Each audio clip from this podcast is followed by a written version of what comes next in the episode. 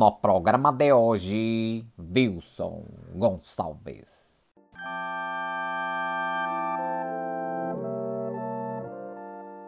Bom dia, boa tarde, boa noite. Eu sou o Gabriel Cabral e hoje eu estou recebendo aqui o professor doutor Wilson Maurício de Matos Lipinski de Oliveira Quadros Júnior, popularmente conhecido nas redes como Tio Virso. Obrigado por estar aqui com a gente hoje. Eu que agradeço pelo espaço. Muito obrigado, Gabriel. E eu aproveito aqui para dar um alô a todas as, as pessoas que eu sei que me seguem no Instagram e no Facebook, que são os meus followers, Baby Sharks, e que certamente vão acompanhar também aqui esse, esse momento de, de diálogo e né, de fruição, inspiração que a gente vai ter. Muito bom. Então, Baby Sharks, sintam-se em casa e espero que a gente tenha uma, uma audiência participativa depois. Fiquem à vontade também para deixar seus comentários e reclamações e sugestões. Bom, antes do nosso papo em si, eu uhum. quero só avisar para quem está chegando aqui pela primeira vez que esse episódio tem um respectivo post no meu blog em que eu listo links para os trabalhos do Wilson, assim como referências que possam surgir na nossa conversa. Então, eu recomendo que você passe no gabrielcabral.com.br/blog para expandir ou ilustrar essa conversa, caso você prefira prefira ouvir esse programa sem estar lavando a louça ou varrendo a sua casa. Eu também quero lembrar que no Instagram, em no programa de hoje.podcast, você fica a par dos novos programas e outras novidades, então segue lá e também faça isso no seu tocador preferido, Spotify, ou seja lá onde você gosta de ouvir seus podcasts, para você não perder nada, mas pode saber que toda sexta-feira tem um novo episódio para você ouvir a partir da hora do almoço. Nosso convidado de hoje é a mente, mãos e olhos por trás das páginas História da Arte com o Tio Virso, que está no Instagram e no Facebook, além do altamente recomendável podcast Virsocast com links aqui na descrição desse programa. Mas ele é também professor e autor dos e-books Arte e Histórias Mitológicas com Verso, a epopeia de Gilgamesh e os Doze Trabalhos de Hércules, e também do Na Sistina com Verso, Michelangelo, Júlio II e o Teto Mais Foda da Cristindade, os quais eu também deixo links aqui no post do meu blog. Você quer complementar ou corrigir alguma coisa na sua apresentação? Não, essa foi uma fala bem completa, inclusive mais completa do que eu costumaria dar, porque eu tenho uma memória de curto curto prazo péssima, assim, ironicamente, né, todo mundo fica de cara com a minha memória de longo prazo, assim, com como eu lembro bem de algumas informações aleatórias sobre história da arte, mas a minha memória de curto prazo é péssima, eu geralmente não sou bom em me apresentar. Sua memória é um pouco mais afetiva, você acha, nesse sentido? Minha, minha memória é muito mais guiada por sensações, eu acho, do que por ciências mais quantificáveis, lógicas, assim. Tem uma, uma memória muito, muito estética nesse sentido, que é bem conveniente para a área que eu estudo. Uhum. É bom quando a, a memória é mais de coração do que de cérebro, né? Tem hora que eu fico sofrendo de não lembrar o nome de alguém, mas acho que é melhor do que não lembrar da, da imagem, né, que vem assim na, na cabeça. É, eu tenho, eu tenho isso, assim, eu tenho uma dificuldade tremenda de aprender os nomes das pessoas, mas eu lembro muito bem dos rostos, assim. Eu que né, trabalho com professor e tenho umas centenas de alunos, né, para mim eu tenho um mapa mental dos rostos, mas os nomes são sempre um desafio para mim. Muito é a abordagem que eu tenho, assim, para conhecimento em geral, né, assim, eu, nos posts dos meus trabalhos acadêmicos também, eu sempre tem que articular todas essas referências, assim, e para mim o trabalho de olhar para a imagem e sentir o que, que ela passa, que é uma coisa muito mais toque, assim, uma coisa muito mais de feeling, é muito fácil, assim, eu tenho uma tranquilidade muito grande em encontrar as referências, né, na genealogia de uma obra, assim, e identificar estilos e tudo mais, é, mas quando se trata daí das informações que é, as pessoas sempre pedem, né, porque muita gente recorre à história da arte com o tio Verso como recurso didático, né, para usar com, com alunos, são professores que, que usam como material didático. Assim. Então, as informações que todo mundo quer são sempre onde que está situada a obra, qual que é o museu, qual que é a cidade que fica, qual que é o tamanho, né? E daí essas coisas sempre para mim são o que é mais trabalhoso. Né? E eu, e eu sou muito, geralmente sou muito cuidadoso com, com a elaboração das fichas técnicas e tal, mas isso é, é para mim um exercício de paciência, assim, porque eu, eu, geralmente o que eu quero é chegar no, no na, na, análise mesmo, chegar no que, no que, que a obra pode dizer pra gente, qual que é a significância formal temática, narrativa que ela tem, né? Uhum. E é um equilíbrio, na verdade, né? Porque são duas informações que se complementam, mas que, em essência, uma ressignifica Sim. a outra, né? Quer dizer, o estilo tem a ver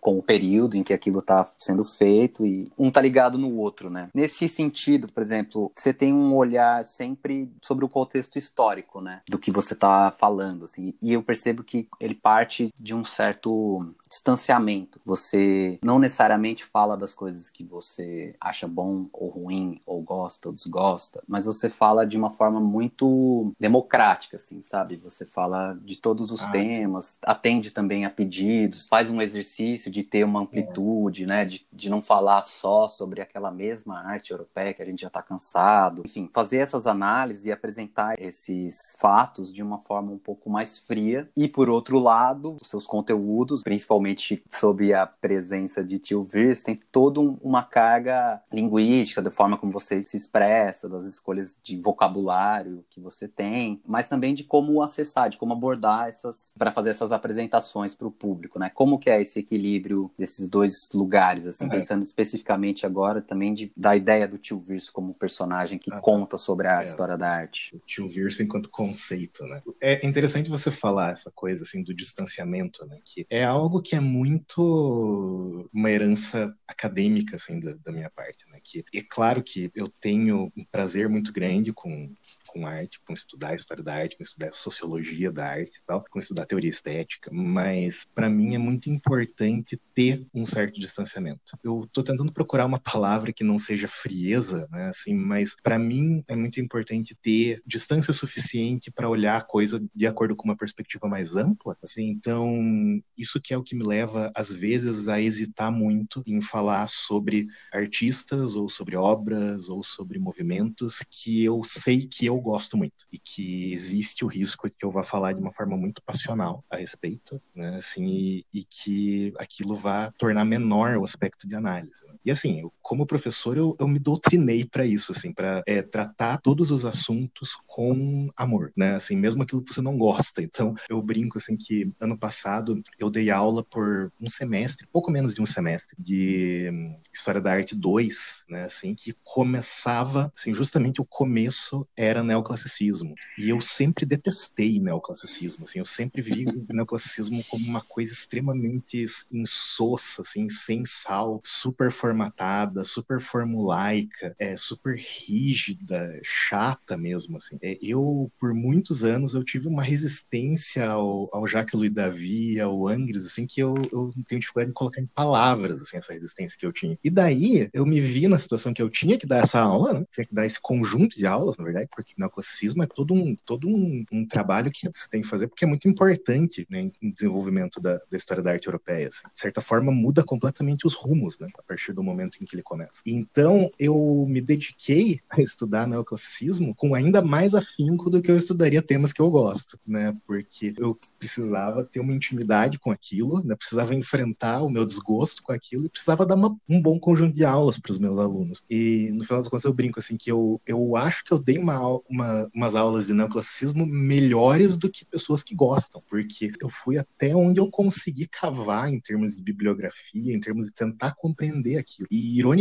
eu acabei até desenvolvendo um gosto por algumas obras do Jacques-Louis David, né, assim, tendo um pouco mais de convivência, tendo, assim, uma aproximação mais, mais corpo a corpo nesse sentido. Para mim é muito importante esse processo de, de tratar os temas como objetos de estudo, assim, porque a arte, as pessoas entendem a, a concentrar a ideia delas do que é arte no objeto, né? especialmente artes visuais, tem uma, uma obsessão muito grande com o objeto, né? tem um fetiche muito grande com a obra. E isso é algo que é problemático, porque a obra, na verdade, a obra em si, ela só está na extremidade de um processo muito, muito extenso. Né? Assim, é um processo que, que envolve toda a conjuntura histórica em que você está, a conjuntura geográfica, sociológica em que você está, a classe a qual o, o artista pertence, as próprias vivências do artista, né, as experiências pessoais dele. E a obra ela é uma pontinha só disso. Né? Tem toda uma, uma série de coisas que precisa ser colocada na, na, na, discussão. E daí eu tenho, claro, que eu tenho um pipinão nas minhas mãos, né? Assim, porque ao mesmo tempo que eu quero que eu quero tratar os temas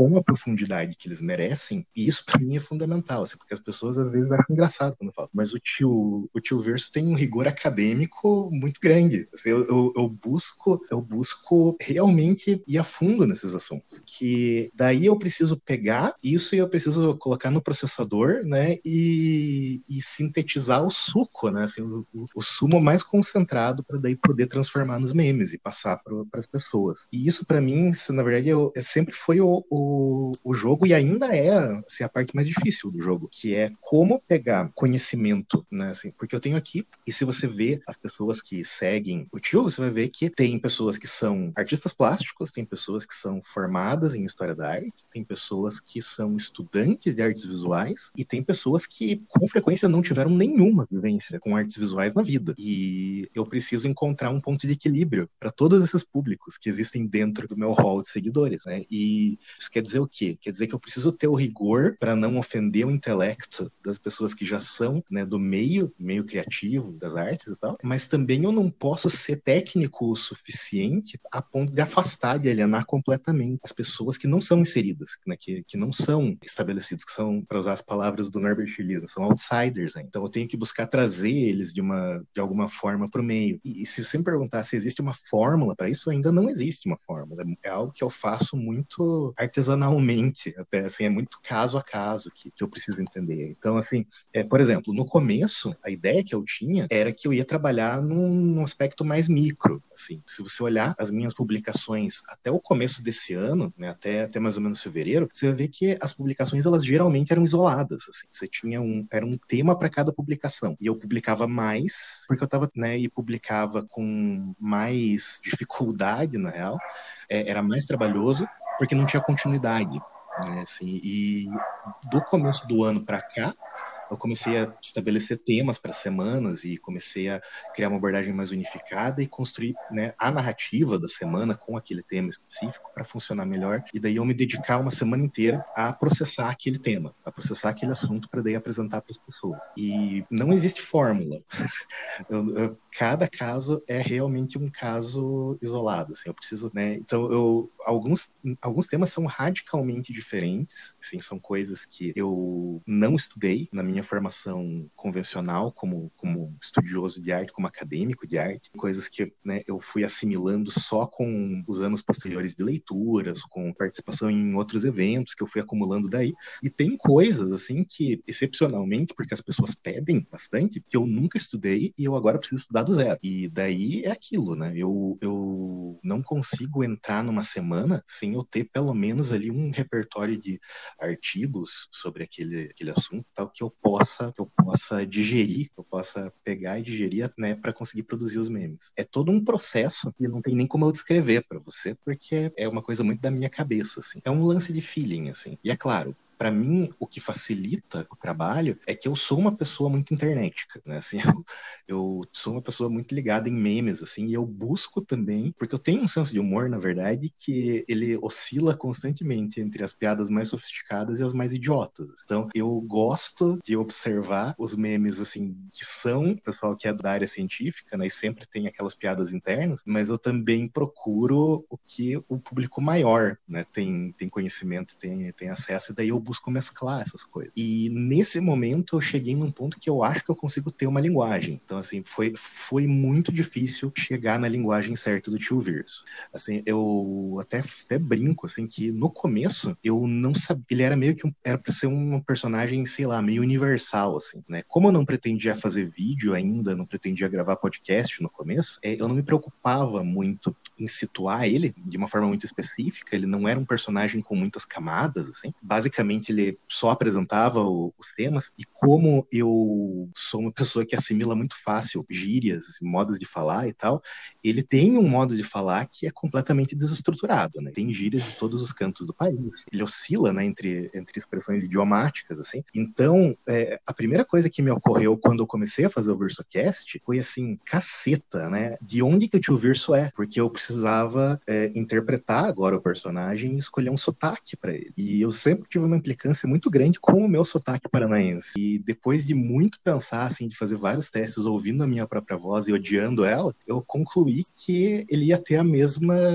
né, ele ia ser a mesma região que eu, assim, que eu ia usar o meu sotaque normal. Até o meu sotaque tá começando, começando a mudar agora, porque eu já não moro mais no Paraná, eu tô morando em Cuiabá desde o final do ano passado, assim, então eu já tô, eu já tô assimilando algumas coisas diferentes, mas o, o tio Verso, ele é, uma, ele é um paranaense caricato, assim, então é o que eu escolhi para o personagem se apresentar. E até aquele momento, a maioria das pessoas que falava comigo imaginava que ele era um velho carioca, assim, porque ele fala muito por gíria e algumas vezes, assim, ele, ele fala de uma forma meio explosiva, assim, então as pessoas, é, as pessoas às vezes falam, nossa, eu não esperava que você fosse tão calmo, assim, porque elas estão acostumadas com os memes e o meme é muito taquigráfico, né? A informação ela é muito jogada no ato, assim, então as pessoas esperavam que eu fosse ser, tipo, super pistola, assim, que eu fosse ser um, um velho putaço do Rio de Janeiro. Então, Tem a caixa alta, né, que parece um grito às vezes. sim, a caixa alta, porque a caixa alta parece um grito, assim, e, e é interessante isso, porque muito é aquilo, né, a, a obra, quando, quando o artista coloca ela no, no lugar, ela deixa de pertencer a ele, né, as pessoas, as pessoas fazem dela o que, o que bem entendem. Então, assim, a caixa alta, para mim, desde que eu comecei a, a postar, sempre foi uma demonstração de empolgação,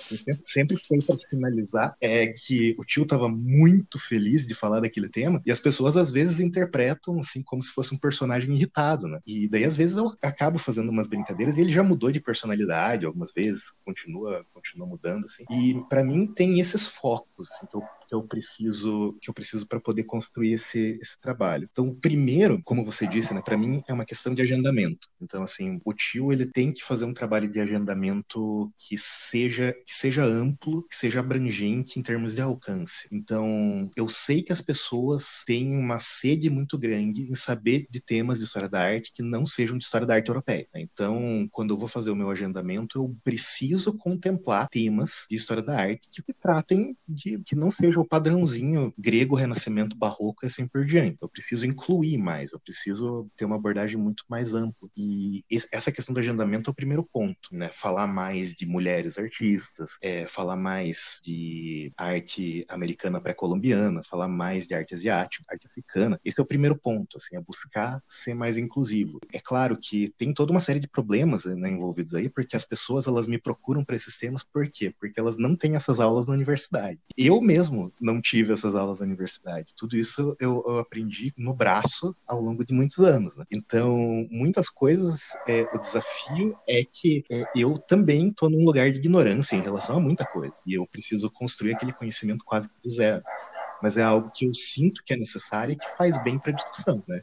Passada essa parte do agendamento, aí é o que eu falei, né? A pesquisa exaustiva, né? Ler a respeito e assistir documentário e pegar opiniões de teóricos diferentes. E daí a última etapa, o verniz só é a memetização. E no começo, a dinâmica era, ok, você tem que pegar isso daqui e fazer engraçado, tem que pegar isso daqui e deixar, deixar isso, isso cômico, né? Era, era meio que a, que a, a lei para mim. E daí eu comecei a notar que, na verdade, as pessoas, elas gostam, claro, das piadas, né? Elas tomam aquilo como uma leveza e tal, algo que dá uma diferença no trabalho com o tema, melhora a transposição didática, mas ao mesmo tempo tem algumas postagens que são muito mais melancólicas do que qualquer outra coisa. E as pessoas gostam gostam, para minha surpresa, as pessoas gostam muito, geralmente, dessas, dessas publicações, assim, que, que tocam numa ferida mais do que fazem rir. E é bom que tem esse contraste, assim, porque o, o engraçado e o, e o trágico, eles se complementam de uma forma muito bacana, né? Assim, quando você coloca os dois em, em contrastes, assim, um post que tem a piada mais idiota do mundo, assim, do lado de um post que está refletindo sobre alguma, alguma coisa de uma forma mais soturna, tanto o dramático fica mais dramático, quanto o engraçado fica mais engraçado, por causa do fato de estar tá um post do lado do outro. E eu acho que acabou dando uma profundidade pro tio que eu nunca esperei que ele teria no, no começo. Assim, eu acho que, que isso, é,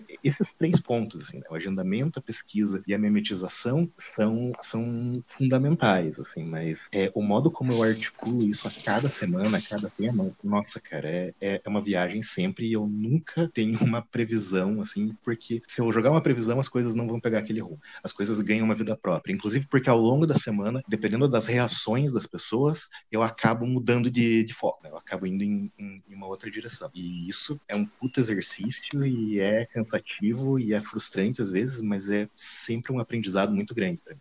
Nossa, tem vários pontos que você levantou aí ao longo dessa passagem, que acho que já é uma super introdução, que daria para eu ir abordando aqui coisas que eu também anotei para a gente conversar. Primeiro, ressaltar como, na verdade, essa diversidade e essa abrangência de temas e trabalhos e autores que você vai escorrendo né, ao longo do tempo que você já está, mas agora nessa estrutura mais semanal, na verdade é o que dá uma das grandes belezas, acho que, do seu trabalho, fora a sua escolha de linguagem e a própria presença do do, do tio, mas porque, assim, tanto nesse lado de contemplar temas que a gente tradicionalmente não estuda, né? Quanto porque olhando para trás, depois você fala, putz, tem toda uma bagagem aí já que dá para construir, então, muitas apostilas de história da arte segundo o tio Virso para desbancar o Gombrich, que você fez, inclusive, um, um post há algum tempo muito legal, fazendo algumas ponderações, mas isso é uma outra história. Queria, na verdade, falar um pouco sobre você como aí mestre da linguagem memética, né, que escolheu um caminho diferente para abordar um conteúdo no Instagram e no Facebook, que a gente comumente entende como algo, às vezes até maçante, mas restritamente pertencente ao mundo acadêmico, né? E você uhum. traz isso para um outro lugar de discussão, escolhendo falar sobre história da arte de uma forma acessível e principalmente fora da bolha de artistas e pensadores e críticos de arte. Eu acho que também é um dos pontos muito importantes do seu trabalho como um valor assim que para mim é fundamental, né? Da gente falar com todo mundo, porque a arte afinal de contas é algo pertencente à vida e não a ramo da arte. A arte é de todo mundo e todo mundo faz arte e pensa arte e se relaciona com ela de alguma forma. Mas claro, também a gente tem então essas discussões todas que são super relevantes na, na ciência da história da arte também é importante no âmbito mais amplo. Então eu queria que você falasse um pouco sobre essa coisa de falar fora da bolha, de falar para várias pessoas, de ter esse diálogo com a audiência, que eu acho que também é um ponto que você trouxe agora super importante. O que, que você pode contar um pouco disso? Cara, para mim sempre foi um, um dramão, assim, desde que eu comecei a estudar e comecei a me inserir né, na, na, bolha, né, na, na bolha da, do, das pessoas que estudam arte, das pessoas que falam de arte, eu tive uma relação de amor e ódio com, com essa esfera, porque ao mesmo tempo é o que eu quero respirar, assim, né? Conhecimento em arte é uma coisa que, para mim, é a coisa que mais vale a pena você estudar no mundo, assim, é, é uma coisa que eu quero comer, beber, dormir e respirar. E, ao mesmo tempo, você vê que as pessoas se esforçam para construir um hermetismo, assim, um encaixe uhum. que é tão, tão rígido que ele acaba bloqueando a entrada para todo mundo que não é um iniciado. Né? Assim, então, você, na verdade, você acaba criando uma estrutura que desencoraja as pessoas a entrarem. E eu acho que isso tem é, duas consequências nefastas. Assim, uma delas é para o grande público, que fica achando que arte é uma coisa inacessível, é, que é uma coisa tediosa e que, acima de tudo, é uma coisa snob e elitista. O que é claro que é horrível, né? Porque a arte é algo que penetra em todas as camadas da vida das pessoas. Né? Assim, a arte é algo que a gente não consegue simplesmente escapar, ela está em toda parte, é humano. Né? Assim, buscar a experiência do estético, né? buscar a experiência do sentir é algo que é, é absolutamente inescapável. Então, pro, pro, eh, por um lado, é extremamente nefasto eh, esse hermetismo para o grande público, mas eu acho que ele é principalmente muito destrutivo para a esfera das artes, porque ele cria essa atmosfera na qual é sempre o clubinho que vai conhecer essas coisas. Vai ser sempre o mesmo grupinho de é, comentadores, de críticos, de educadores que participam daquela discussão. E daí fica um debate extremamente fechado. Fica um debate assim com muito poucos participantes, muito pouca diversidade no, no meio desse, desses participantes. E a própria área vai sofrendo com isso. A área vai encolhendo eu acredito que essa bolha que se forma, né, essa bolha de intelectualidade em torno é, do tema arte, da palavra arte, essa ideia de que é um, um clube fechado, isso é acima de tudo prejudicial, é muito destrutivo para a esfera artística, porque vai alienando o público, vai criando, vai criando um, um muro, né, que não tem mais como transpor, né, e daí as pessoas não é que elas não vão aos museus, o problema. O problema é que elas não querem. Em parte, o que, tá, o que acontece é justamente porque nós estamos falhando enquanto educadores. Né? Assim, o que está tá faltando é a transposição didática. O que está faltando é mostrar esse mundo, que é fascinante, de uma forma que mostre toda, né, todo o maravilhamento que, que é possível eu já tentei isso de várias formas. Eu dou aula há 10 anos, né? Então, eu tenho alguma experiência em fazer esse exercício, tentar tornar algo mais compreensível, mais, mais palatável, mais interessante. No final das contas, para mim, eu acho que a questão acaba não sendo nem, tá, eu vou usar essa linguagem para deixar esse assunto mais suportável. Não é nem isso. Eu acho que é uma coisa muito mais de esse assunto, ele desperta o interesse de algumas pessoas, porque essas pessoas são capazes de ver isso, isso e isso. Só só que é algo que não fica exposto, não fica claro. Então, como é que eu posso deixar isso nítido para todo mundo? Às vezes não é nem, às vezes parece que o que eu estou fazendo é revestir a arte de uma camada adicional de linguagem. E na verdade eu estou é tentando descobrir camadas que eu considero que não contribuem. Eu estou tentando deixar a exposição de um tema mais limpa, mais rápida, mais objetiva e interessante para um número maior de pessoas. Então, assim, eu, já, eu, eu, vejo às vezes que existe no meio, no meio artístico, no meio dos estudos de arte, uma, uma certa resistência a, a tratar no, o tema em termos mais evidentes, então tentar alcançar mesmo as pessoas e trazer pessoas, pessoas diferentes para o meio, trazer uma diversidade de visões e de interesse. Então, eu acho que para mim esse exercício é fundamental por causa disso. Assim, a sociedade não pode ser privada da arte, mas acima de tudo, a arte não sobrevive sem o apoio da sociedade. E acima de tudo, esse, isso é um recado assim que eu, que eu acho que eu gostaria de dar para as pessoas que estão no meio da arte dita erudita, né, da, da dita alta arte, né, assim, as pessoas que trabalham com exposições em grandes museus, que trabalham com música de câmara, que trabalham com, com teatro de vanguarda, né, assim, é importante que essas pessoas entendam que sem pessoas eventualmente indo assistir, prestigiar, essas coisas morrem. Eu acho que é importante que as pessoas que as pessoas que trabalham com arte entendam isso, que é preciso público, que o público é o que torna relevante. E isso não quer dizer que a gente precisa agora assumir um discurso rastaquera e fazer fazer arte que tenha menos significado. Não, arte sempre pode ter muito significado, né? Mas ela pode também ser apresentada de uma maneira que não seja rechaçando as pessoas, que não seja repelindo as pessoas, que não seja é, já chegando com uma abordagem de eu sou mais inteligente do que você. Eu acho que, que é importante a gente superar esse, esse rigor, assim, esse linguajar muito técnico e essa postura de superioridade que, que ainda contamina o meio. Eu acho que é importante superar isso, senão o meio vai morrer, né? É um, é um hábito, é um vício, na verdade, é um hábito totalmente autodestrutivo quando você para para pensar.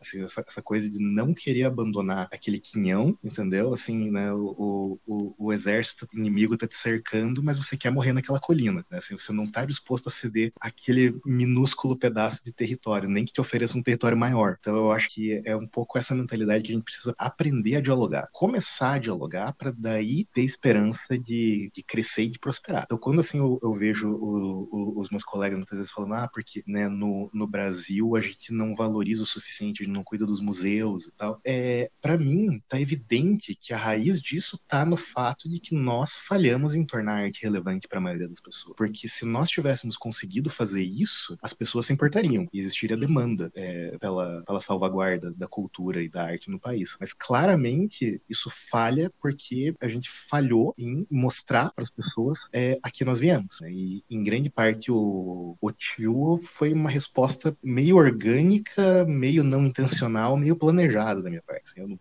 não posso dizer que foi uma só dessas coisas. Assim, foi meio que tudo ao mesmo tempo. E para mim é o, o, fundamental é isso. Assim, o que eu, o que eu mais quero é mostrar para as pessoas que todo mundo precisa e que todo mundo tem condições, entender a arte de ter um relacionamento saudável e significativo com ela. Acima de tudo, para mim é, é, isso, é isso que me motiva, né? Isso que é o, o, que é o que me faz continuar no meio internetico, no meio memético, criar essa ponte entre o nicho e o público falando um pouco dessa tua experiência aí de Brasil, a gente aqui tem uma óbvia e histórica carência na educação de modo geral, mas especialmente também uma falha no incentivo ou no cultivo do fazer, do pensar, de estudar arte. Quero brincar um pouco aqui com você e prospectar Tio Virso como ministro da, da Educação, da Cultura. O que, que você mudaria como primeira medida estrutural na nossa educação de arte de base? Uh, cara, a primeira coisa assim seria entender que formação artística, formação sensível, e eu, eu sou da seguinte opinião: ciência, filosofia e arte são todas coisas necessárias ao ser humano. Então ninguém deveria ser privado de qualquer um desses campos. Eu acho que todo mundo tem direito a ter conhecimento científico, todo mundo tem direito a ter conhecimento artístico, todo mundo tem direito a ter conhecimento filosófico. E eu acho que quando a pessoa ela não consegue ter acesso a um deles, alguma coisa não deu certo. E isso vai levar a alguma carência mais para frente. Então, para mim, eu acho que uma coisa muito importante importante é que a gente tem que quebrar a cultura que nós temos, nós temos muito forte no Brasil das gavetinhas, das humanidades, das exatas, das ciências da natureza. A gente precisa acabar com isso porque vai criando essa ideia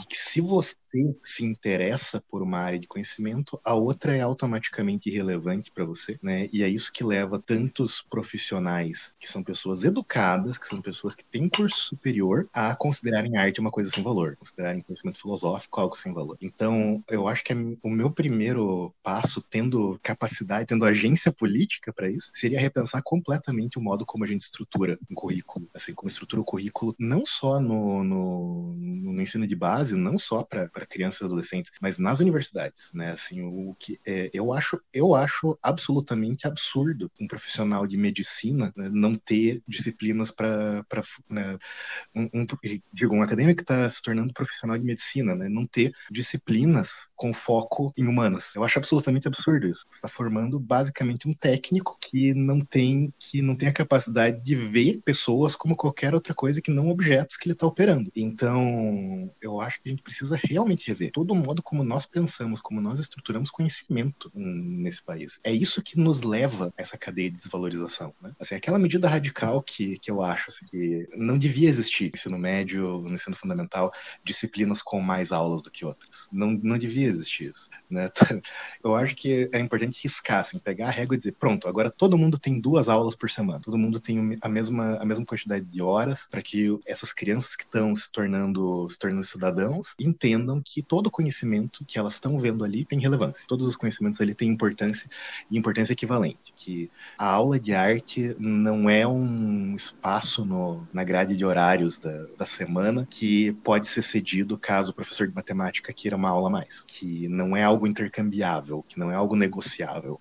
É conhecimento como os outros. Então eu acho que a forma que a gente deveria, deveria pensar isso seria colocando como claro que todo conhecimento tem o seu valor e que a aula de filosofia, a aula de matemática e a aula de arte, todas elas são importantes, todas elas são cruciais, né? E não tem por que uma ser mais privilegiada do que a outra. Ah, mas eu preciso usar matemática todos os dias da minha vida. Sim, provavelmente, mas com certeza a maior parte das suas vivências no seu dia a dia depois que você se torna adulto, elas têm uma dimensão estética a respeito delas. E daí as pessoas não se tocam disso. Existe uma desconexão, né? Assim, a pessoa no Brasil a gente criou esse esse esse buraco a gente criou essa desconexão. Né? Que a mesma pessoa que ouve música em todos os horários livres dela no dia e que adora consumir objetos é, de designer, essa mesma pessoa vai dizer que ela não precisa de arte. É algo que a gente criou, é um monstro que a gente criou com essa educação compartimentada, não só compartimentada, mas desigual e hierárquica, né? assim, a ideia de que existem áreas que são mais importantes do que as outras. A gente criou esse monstro que beira assim dissonância cognitiva mesmo, né? Se as pessoas elas não são capazes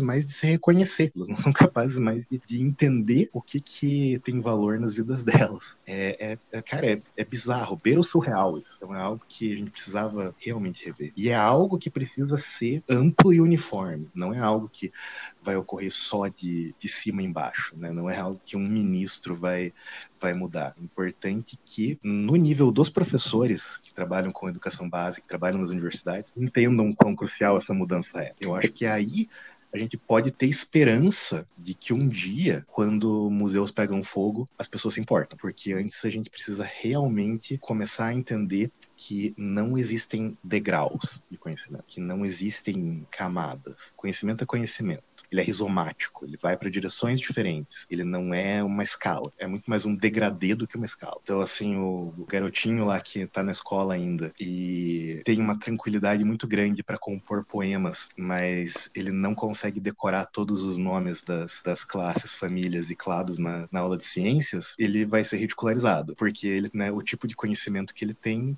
tem automaticamente menos valor. Então, eu acho que é isso que a gente precisa quebrar, no final das contas. É quebrar, é, é quebrar a roda mesmo, assim, é substituir por algo novo. Assim. Não é remendando o que a gente tem. Não é, ah, vamos dar um pouquinho mais de importância para isso, vamos valorizar um pouquinho mais isso, vamos colocar uma aula de música por semana. Não é isso que vai resolver. O que vai, o que vai resolver vai ser repensar o modo como nós vemos conhecimento. E isso é algo que precisa ser feito em todas as camadas e de uma forma muito agressiva. Aí eu, eu é, essa, é, esse, esse é o, o tio pistola assim, eu não, não, não abro nenhuma, nenhuma concessão, assim, nesse sentido. Para mim, é, é, não dá para ceder nesse ponto, simplesmente não dá, assim, não, não, tem, não é negociável isso. Precisa repensar as, as nossas concepções nesse sentido, concepções nucleares mesmo. E aí, quem sabe, a gente tem um pouquinho mais de humanidade dentro dos próximos 30 anos, se uhum. o planeta ainda existir até lá porque demora a reverberar, né, essas coisas. E eu acho interessante demora. do que você fala que não é só as caixinhas, né, assim, em, em, pesos iguais, mas é também criar relações entre essas coisas, né, quer dizer, onde que a matemática e a música encontram, onde que a língua portuguesa e as artes se encontram, enfim, todos esses caminhos acho que também são importantes. Agora, você falou aí também dos professores, eu queria puxar essa provocação para um lado realmente mais prático, quer dizer, o que que você sugere como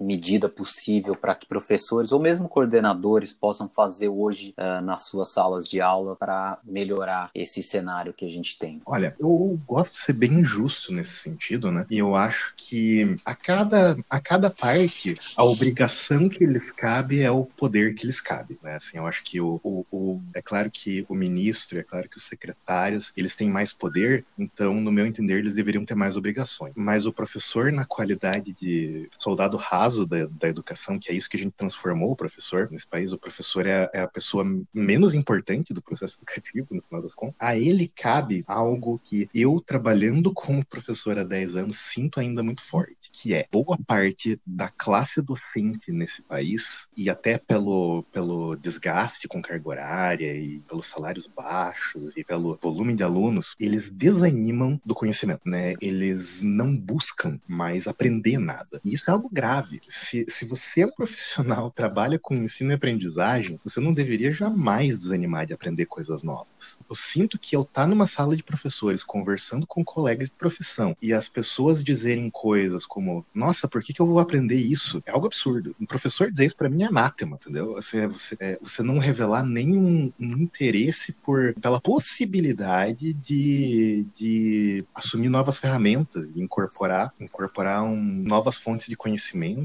de assimilar novas influências, diversificar a tua abordagem. Então, no nível prático, no nível do chão de sala mesmo, assim, nível de professor, de, de coordenador, eu acho que é importante criar uma cultura de conhecimento. Importante, e é importante recompensar isso também. Assim, é importante entender que o bom professor não é aquele que dá a mesma aula 12 anos com resultados satisfatórios porque os alunos gostam, os pais gostam, o coordenador gosta. O fato de ele dar a mesma aula 12 anos, simplesmente porque ele não quer mexer em um modelo que ele compreende como bem sucedido, denuncia a estagnação. É, é, é uma frase que eu não vou lembrar ela exatamente. Criar padrões sem evolução é estagnação, não é estilo.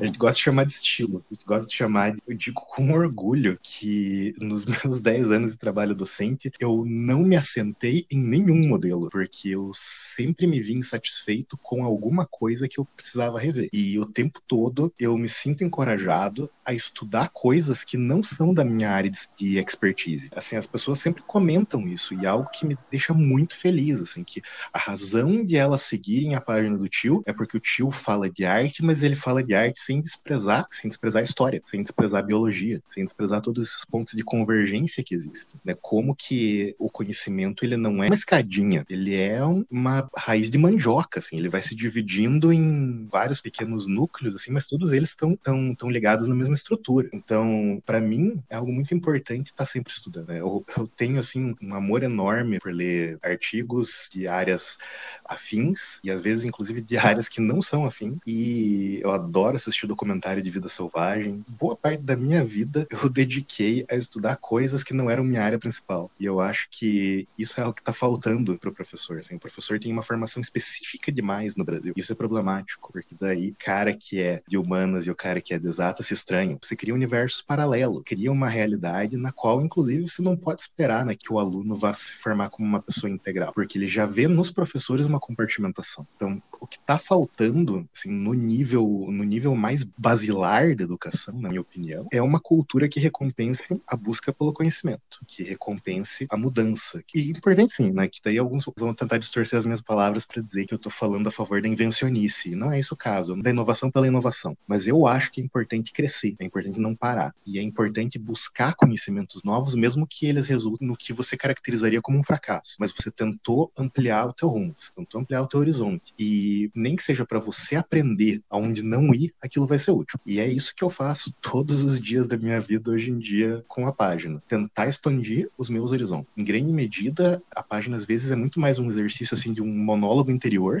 Que vocês veem na página, às vezes é quase que um fluxo de consciência, sabe? Assim, eu tô, na verdade, tendo aquela discussão comigo mesmo, assim, pensando, matutando internamente aquele ponto. Só que eu faço isso de uma forma aberta, e daí as pessoas veem. Quem se dispõe a ensinar deveria se dispor a aprender. É muito sensual a ideia de você dizer, ok, agora eu tô habilitado para ensinar, eu não preciso mais aprender nada. É muito tentador, porque daí você tá num tablado, você tá numa posição que, por mais que a gente não entenda como isso por causa dos baixos salários, é uma posição de poder. Você tá exercendo uma, uma certa medida de violência simbólica. Então, é importante que você entenda que tem duas vias nessa estrada. Você precisa avaliar é, não só o teu lado, mas o lado dos outros. E isso quer dizer que você precisa ter uma formação mais holística, precisa ter uma formação que leve em consideração mais fatores do que só uma área de expertise.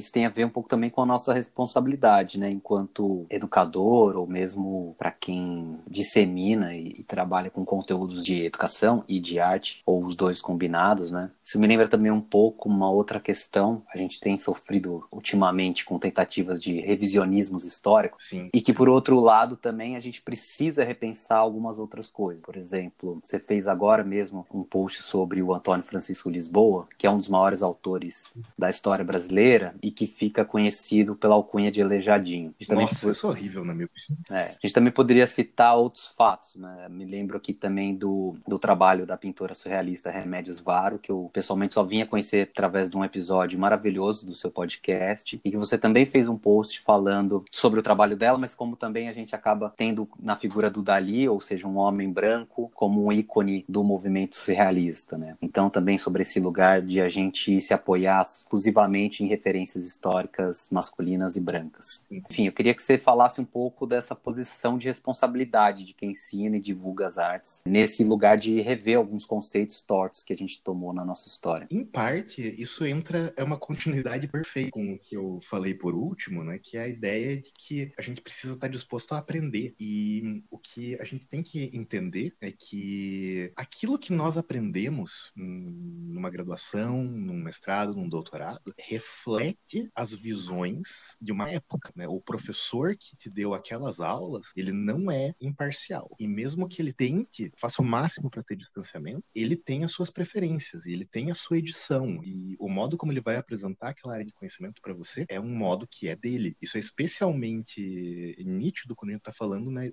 de, de, profissionais daí que tem um grande nome, né, que trabalham nas principais universidades do país e tal. E o modo como eles lecionam não modela apenas os alunos imediatos deles, mas como eles são autores reconhecidos, modela outros educadores de ensino superior. E tem um alcance muito maior. Eu acho que é importante ter esse cuidado, a gente enquanto também aluno, enquanto estudante, né? Que aquilo que a gente aprendeu não é perfeito, que aquilo que a gente aprendeu está sempre, conhecimento está em fluxo sempre, conhecimento muda e as visões mudam.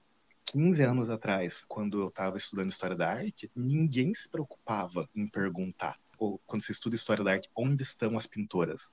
Todo mundo só presumia que elas não existiram. Assim, então, porque nenhum professor falava delas, então provavelmente elas não existiam. Então você tinha assim, é um, é um caso como a gente pegava um agendamento que essencialmente, e aí eu, eu, parece que eu tô batendo num cavalo morto, né? Mas é o agendamento essencialmente do Gombrich. É um agendamento que exclui artistas do sexo feminino, que dedica uma fração ínfima a tradições artísticas que não são europeias e talvez o que seja mais cruel, pega todas as artísticas que não são europeias e embala elas no mesmo pacote. E isso é algo que a gente precisa rever e é algo que nós aprendemos E, a gente tem que ter esse, essa noção de que, como educadores, nós devemos expandir os horizontes. Nós devemos buscar cobrir aquilo que os nossos antecessores não conseguiram, seja porque eles não tinham acesso ao conhecimento, seja porque na época era mais difícil, seja porque eles são pessoas do seu período, que é inevitável, seja por má vontade. Por qualquer um desses fatores não faz diferença. O que resulta em qualquer um dos casos é que ficou faltando isso pra gente. E a gente precisa fazer o possível para que falte menos para os nossos alunos, que, são, que vão ser futuros educadores também. E para mim, essa é a questão da responsabilidade, né? Ok, onde que estão as artistas desse movimento? Sempre que eu tenho uma oportunidade,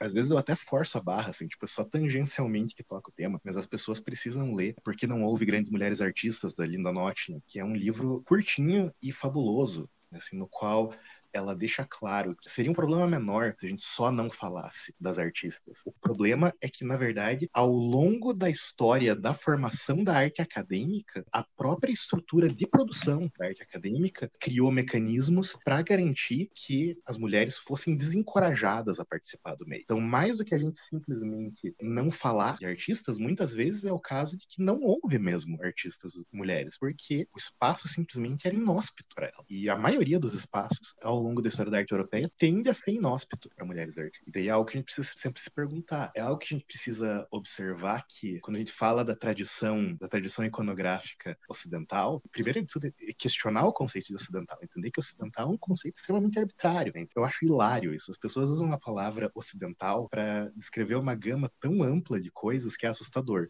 E são coisas que, inclusive, discordam entre elas, né? Assim, porque as pessoas englobam no mesmo balaio quando elas falam de ocidental. A tradição filosófica greco-romana, né, a tradição estética e filosófica greco-romana, a tradição cristã medieval e o pensamento iluminista, que são três coisas que, nossa, é uma laranja, uma maçã e uma banana, mas de algum modo no, nós fomos convencidos na, na nossa educação a entender esses três como uma continuidade natural e que tudo isso é o Ocidente. A gente criou essa abstração que é o Ocidente e a gente tem muito orgulho dela e a gente não para para questionar, a gente tem que questionar ela em algum momento. A gente tem que entender por que, que ela se configurou do modo como ela se configurou. Onde que estão as minorias? Onde que estão as mulheres? Como que é a relação não apenas de inclusão nos meios de produção, mas também nas representações? Como que a arte contribuiu para a exclusão? Porque tem isso. Eu sempre digo, a arte, em vários momentos, ela é o linguajar do poder. O cinema, os grandes monumentos, as grandes obras arquitetônicas, são formas que o poder encontra de se expressar para as pessoas, para o grande público. Né? Então, a arte ela é, com frequência, uma arma, um instrumento do qual os poderosos se dispõem para se prevalecer. E a gente precisa entender isso para observar ela criticamente com mais afinco, com mais ângulo. Então, parte disso é justamente mudar o agendamento e, quando possível, discutir isso de uma forma mais aberta, discutir em termos claros né? Porque, sei lá, você, pega, você já pega o primeiro livro, que muitos consideram um livro de história da arte, que é o As Vidas dos Artistas do Vasari, que foi produzido ainda lá no século XVI. Tem, tipo, quatro mulheres ali. Dessas quatro, pouquíssimas obras permaneceram, sobreviveram. Em parte porque, como era considerado indecente, indecoroso para uma mulher participar de aulas com gente pelada, né? Daí ela não aprendia a desenhar modelo vivo, consequentemente não aprendia a fazer cor, consequentemente ela era excluída dos gêneros mais privilegiados da pintura, que era uma pintura histórica, pintura mitológica, né, que com frequência o nu é central. Então, daí elas imediatamente já eram ensacoladas como produtoras de natureza morta, de cenas cotidianas, de pintura que era automaticamente tida como menos relevante. Ou seja, o modelo produtivo já obrigou elas a, a, a ficarem no canto. Então, é lógico que daí a tendência delas é só diminuírem com o passar do século. E isso é algo que a gente reproduz. E reproduz muitas vezes sem ver as perversidades que existem. E também, claro, né, é absolutamente maravilhoso que a gente para para pensar que a história, se você for escrever uma história da representação ocidental, né, uma história da iconografia ocidental, uma história da pintura ocidental, onde que você começa? Você começa no Egito, entendeu? Começa na África. E a gente, no entanto, ensina Egito como se não fosse um reino africano. Eu acho muito curioso isso. A gente, de algum modo, conseguiu destacar o Egito do contexto africano dele para poder tratar ele como parte do Ocidente. Né? Porque também tem uma você... estratégia de tirar o é. que interessa, né? É, você edita profundamente coisa. É o que, o que aconteceu nesse caso. Né? Você tem uma tradição que começa nos egípcios e que vai influenciar profundamente os cretenses e daí por relação os gregos e é onde está a raiz do que a gente entende como iconografia ocidental. E a gente muitas vezes só cospe de volta esse, essa construção de conhecimento de uma forma completamente acrítica, de uma forma completamente reflexiva. A gente entende como se a gente tivesse simplesmente reproduzindo conhecimentos que não são questionáveis. E eu acho que é importante isso. Hein? Seja melhor do que o seu pai. Entenda que todo mundo é limitado pela sua época. Não existe pessoa à frente do seu tempo. Você sempre vai ser limitado pelas ferramentas da linguagem, pelas ferramentas do conhecimento que existe disponível na tua época. Então, saiba que o que você aprendeu nunca é o suficiente, porque quando você aprendeu, as coisas eram mais limitadas, as fronteiras eram mais limitadas. Então, você precisa expandir. O problema é que isso demanda esforço. O problema é que isso dá muito trabalho e não é todo mundo que se aventura na área científica, na área da docência, que está disposto a fazer esse esforço de contínua reciclagem. Mas é algo que para mim resta claro que é fundamental. Né? Quem acompanha o VersoCast, quem acompanha as minhas postagens, eu tenho uma encrenca tremenda com termos assim como arte africana. A arte africana é horrível. Por quê? Porque não existe arte africana. A África é um continente, o continente mais linguisticamente diverso do planeta. É o segundo maior continente em área territorial do planeta e de alguma forma a gente pegou algo que vai da ponta do Saara até a cidade do Cabo, na África do Sul, e criou uma cultura africana, né? Como se não fossem 1.200, 1.600 culturas, não sei, honestamente. E aí que tá, né? Eu já não sei o suficiente para ter essa, essa clareza. Não aprendi para ter essa clareza. Então, são coisas que a gente precisa rever. E como eu disse, é rever o nosso modelo de conhecimento constantemente. E é isso que eu tento dizer com memes, que em si é justamente uma forma de, de buscar. Né? De, é estranho né? dizer que eu estou tentando me aperfeiçoar com memes, mas é justamente isso que eu estou tentando fazer no final das contas. Nem sempre funciona, mas é, é o que eu tento fazer.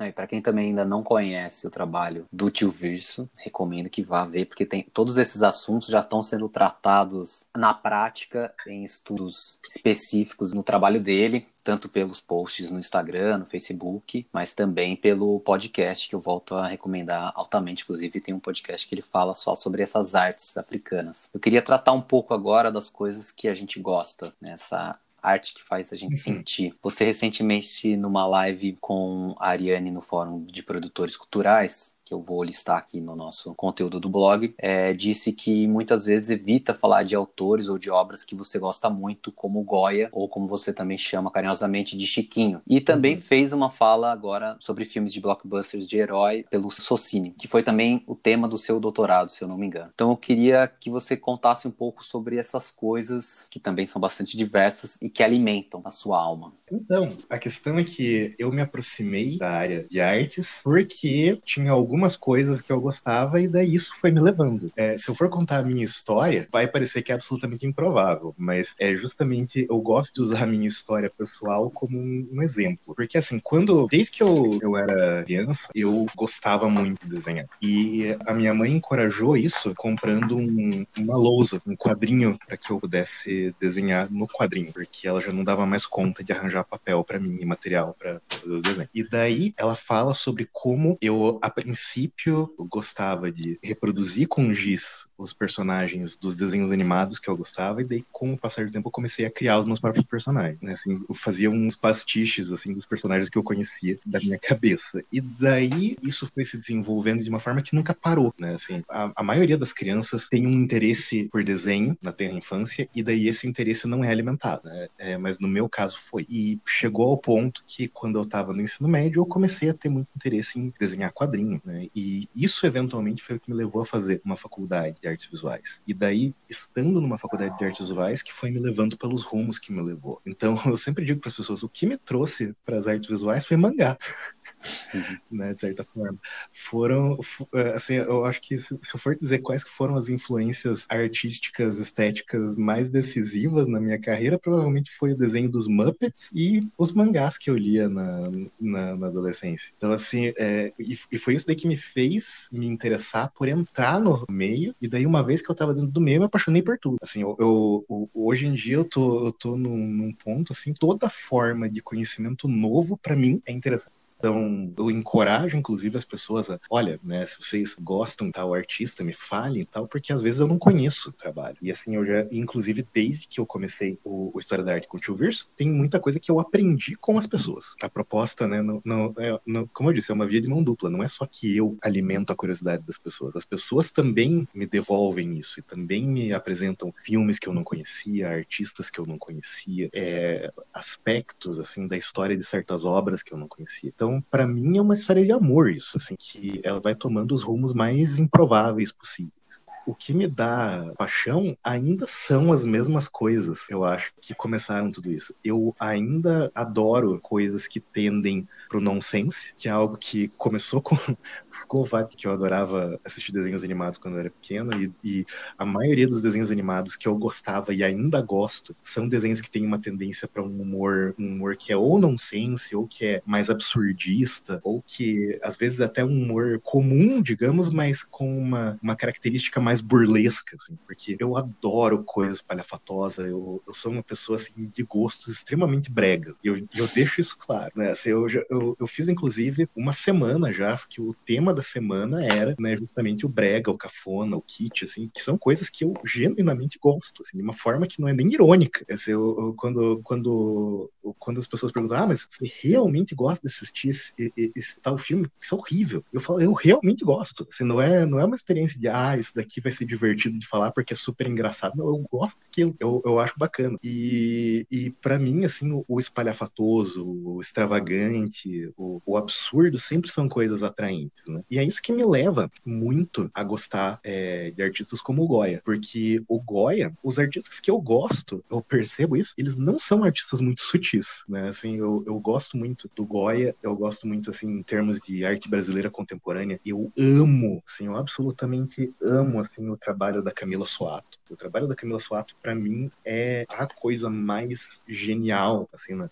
uma cena contemporânea brasileira. Eu recentemente até colaborei com, com outras professoras para escrever um artigo sobre algumas obras dela. E, assim, é, é parte desse meu gosto pelo burlesco, pelo diferente, pelo estranho, é, pelo bizarro e, e, eu diria até que um gosto pelo mau gosto, às vezes. Assim. E eu acho que é, o, eu não gosto muito de fazer essa referência porque eu discordo. É, hoje em dia se, tor é, se tornou moda, né? Porque daí, como o cara tem um legado, um legado tão, tão vultoso né? É, todo mundo gosta do Ariano Suassuna. Eu discordo da maioria das coisas que ele discorre a respeito em termos de estética. Mas é, uma coisa que eu gosto muito quando ele fala é que existe um bom gosto no mau gosto, né? Assim que o, o, o mal existe uma forma de você abordar o mau gosto que acaba acaba existindo uma beleza naquilo, acaba existindo uma catarse estética naquilo, né? no ruim, no podre, no desajustado, no mal feito. E são coisas que me atraem. Assim polêmico. Então, eu adoro, assim, obras que mexem com. No caso do Goya, se for parar para ver, ao mesmo tempo que ele é um pintor do cânone, indiscutivelmente, ninguém discute que o Goya é cânone, né? Assim, inclusive, alguns até dizem que ele foi o último dos artistas que, que merece o título de grande mestre.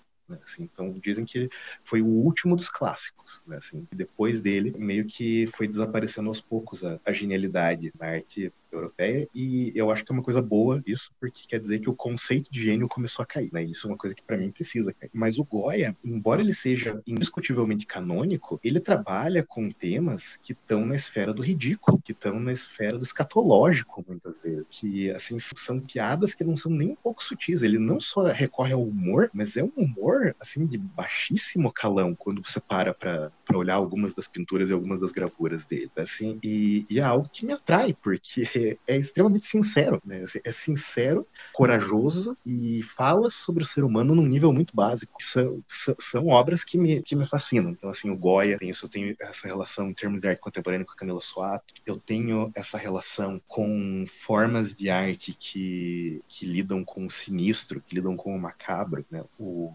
o, o trabalho do, do, dos simbolistas, assim, dos artistas é, do fim do século XIX me interessa muito por causa disso, assim, essa maneira de lidar com o fantástico, né? Essa, essa coisa de lidar com, com o traumático e com, com temas que são tabus na sociedade daquele período. Eu sou absolutamente fascinado por trabalhos que nem o da Patrícia Piccinini, que tem assim uma inclinação muitas vezes pro pro, pro nojento, assim, pro, pro repugnante, para coisas que são repelentes. E eu também tenho, contraditoriamente, uma relação muito forte com o patos assim, com o fofo, assim, o, o, o valor, o, o, valor do, da fofura nas artes, que é uma coisa que, via de regra, a gente considera que é de, de baixo, a fofura nas artes, ela tem um valor de troca muito baixo, assim, né? É uma, é uma moeda muito, muito pouco valorizada, mas que, que me atrai também, essa, essa relação que as pessoas têm muitas vezes com, com certas formas de arte por causa da ternura, né? Assim, do, do sentimento que, do sentimento de patos que aquilo, que aquilo desperta. Então, é, o meu gosto, eu ousaria dizer, arriscando aqui pagar de diferentão, mas o, o meu gosto ele tende a se inclinar pro, pro estranho e pro esquisito e pro deslocado. É, eu tendo a gostar de coisas que são cômicas mais do que, do que de coisas que são estritamente sérias. E quando eu gosto de coisas estritamente sérias, eu tendo a gostar daquelas que têm uma abordagem mais pungente e agressiva, assim, que tratam, né, o, o, pesadelo do Fusli é para mim uma, uma das pinturas mais fantásticas já feita. Eu adoro a abordagem que a xilogravura japonesa do final do século XIX tem, essa fluência que ela tem para tratar de temas como é, a morte e traumas, o psicológico, o bizarro e o insólito, com uma força, com uma potência de discurso tremenda e ao mesmo tempo de uma forma que consegue inclusive ser engraçada. É, uma das coisas que me fascinam a respeito da arte japonesa é que ela consegue estimular dois nervos ao mesmo tempo. Né? Vê um, um filme, você vê uma xilogravura de 1870 e você vê aquilo e você não sabe se é engraçado, assustador, se é repugnante, se é bonito, assim, é, é algo que você vê e é uma refeição completa aquilo que é algo que é, inclusive eu acho que em nenhum momento a arte europeia foi capaz de produzir assim, essa, esse, esse prato que tem todos os paladares. Assim. E, e isso que é o que me motiva. Assim. Eu, normalmente, quando eu, eu caio de paraquedas e daí eu tô conhecendo aquilo no momento, assim, não tinha muita experiência precedente, de repente estou estudando aquele tema, eu logo me apaixono pelo que é mais estranho. eu tenho assim um, um, caso, eu tenho um caso, um caso de amor fortíssimo com, com o estranho. E eu adoro falar a respeito do estranho, porque não só porque sempre faz sucesso, o estranho sempre faz sucesso, né? Porque tem um, um certo sensacionalismo na coisa, mas porque me fascina realmente, porque eu quero entender e porque eu tenho uma compreensão de que o estranho ele é culturalmente construído, né? Assim, ele, ele, te, ele te leva a entender melhor os rumos né, que certo povo, que uma certa cultura tomou. Então, alguma coisa aconteceu em algum momento para que para algumas populações do mundo a ideia de comer insetos seja parte do dia a dia e para outras seja algo não só repugnante, mas inadmissível. Né? Alguma coisa aconteceu para que você tenha uma cultura na qual seja visto como algo absolutamente natural que as pessoas cheguem numa certa idade e façam cicatrizes intencionalmente no corpo como uma forma de embelezamento e em outras isso seja visto como algo repugnante. Alguma coisa aconteceu no meio do caminho, né? Que, que você tenha uma cultura na qual caveiras são algo que as pessoas temem até mesmo ver, uma representação, assim, já deixa as pessoas incomodadas, já deixa elas inquietas, para você ter uma relação como os mexicanos têm com a iconografia da caveira, que é tão festiva e, ouso dizer, alegre sempre tem uma história, sempre existe toda uma cadeia de repercussão que é social, é, tem a ver com coisas tão diversas quanto o clima, quanto a língua, porque a arte é uma linguagem, assim, as artes são linguagens. Então, a gente às vezes está acostumado a pensar que é só a nossa linguagem que é condicionada pelo nosso pensamento, que a gente cria novas palavras novos conceitos conforme o nosso pensamento permite. Mas o contrário também ocorre, né? A, a linguagem também modela o nosso pensamento. E muitas vezes a gente simplesmente não pensa certas coisas porque nós não temos palavras para elas. Você observa isso quando você vê que diferentes línguas têm palavras que não são não são traduzíveis, né? Porque são conceitos muito locais, muito localizados. E acontece isso com as artes também, né? Existem certas sensibilidades que algumas culturas buscam ativamente despertar e as outras buscam ocultar, né? Existem culturas que vão vão estabelecer toda uma cadeia de tabus em cima de temas que são fundamentais para os outros. Né? Assim, então Então você vai, você vai, vai observando como essas coisas se constroem e, e você vai, vai, vai encontrando aspectos que nunca foram enunciados antes para você com todas as letras. Se você olha para os gregos, para a arte grega, tão somente pelas estátuas monumentais de bronze ou de mármore, você perde coisas como as é, figuras de deuses de terracota que as pessoas normalmente tinham nas suas casas. Né? A maioria das pessoas realizavam um culto doméstico, que não era só o dos grandes templos. E daí você vê essas figuras maravilhosas, que tem toda uma personalidade só delas. Né? Assim, o universo dos amuletos que as pessoas fazem, o universo das pequenas representações que as pessoas fazem, e que é tão eloquente quanto das grandes coisas. E essa é a minha. Se, eu fosse resumir a minha luta, seria justamente nisso, né? Assim, é, um pouco eu busco, assim, por um lado, dignificar a linguagem dos memes, digamos assim, né? Mostrar que, que o, o meme é uma, uma linguagem expressiva, válida, e usar os memes para apresentar coisas que normalmente não são dignificadas. Né? Assim, buscar apresentar esse, esses aspectos de arte e cultura que as pessoas não pensam normalmente porque nunca ocorreu, né? porque é, todas essas, essas obscuridades que a gente cria, né? todos esses, esses, desconhecimentos que nós criamos. Né? Essa semana ocorreu, por exemplo, de eu fazer um post sobre o Gilvan Samico. E o Samico, ele é um artista extremamente relevante para o cenário das artes plásticas no Brasil. Assim, é, tem um impacto iconográfico inegável e um monte de gente vem me falar, obrigado por apresentar esse cara, né? Eu nunca, nunca tinha ouvido falar, não desconhecia completamente. E para mim isso é um dos melhores elogios. Assim, o, o, o, os melhores elogios possíveis para mim sempre são, não conhecia isso, não sabia disso, obrigado por, por apresentar. Isso é um elogio tremendo, né? É, ou então, ah, eu não gostava disso, não entendia isso, mas agora eu entendo. Isso também é um puta de um elogio, é muito significativo pra mim. E é, assim, a, a, pessoa, tanto a pessoa que não gostava de arte vinha falar que ela desenvolveu um gosto, quanto a pessoa que é da área e